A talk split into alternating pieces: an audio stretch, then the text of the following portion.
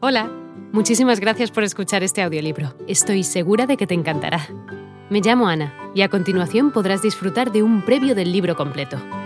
Si te gusta lo que escuchas podrás descargártelo completamente gratis desde mi web, www.escúchalo.online. Un abrazo. Sus primeros años. Marginación y racismo por lo indígena.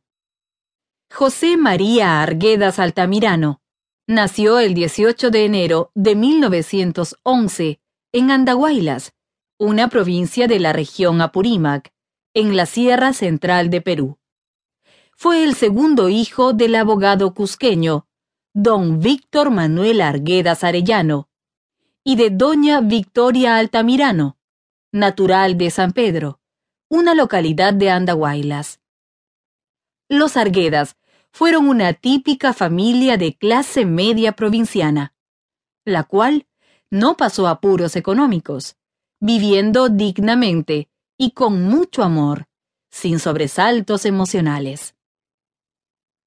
Pero esa apacible vida familiar duró poco.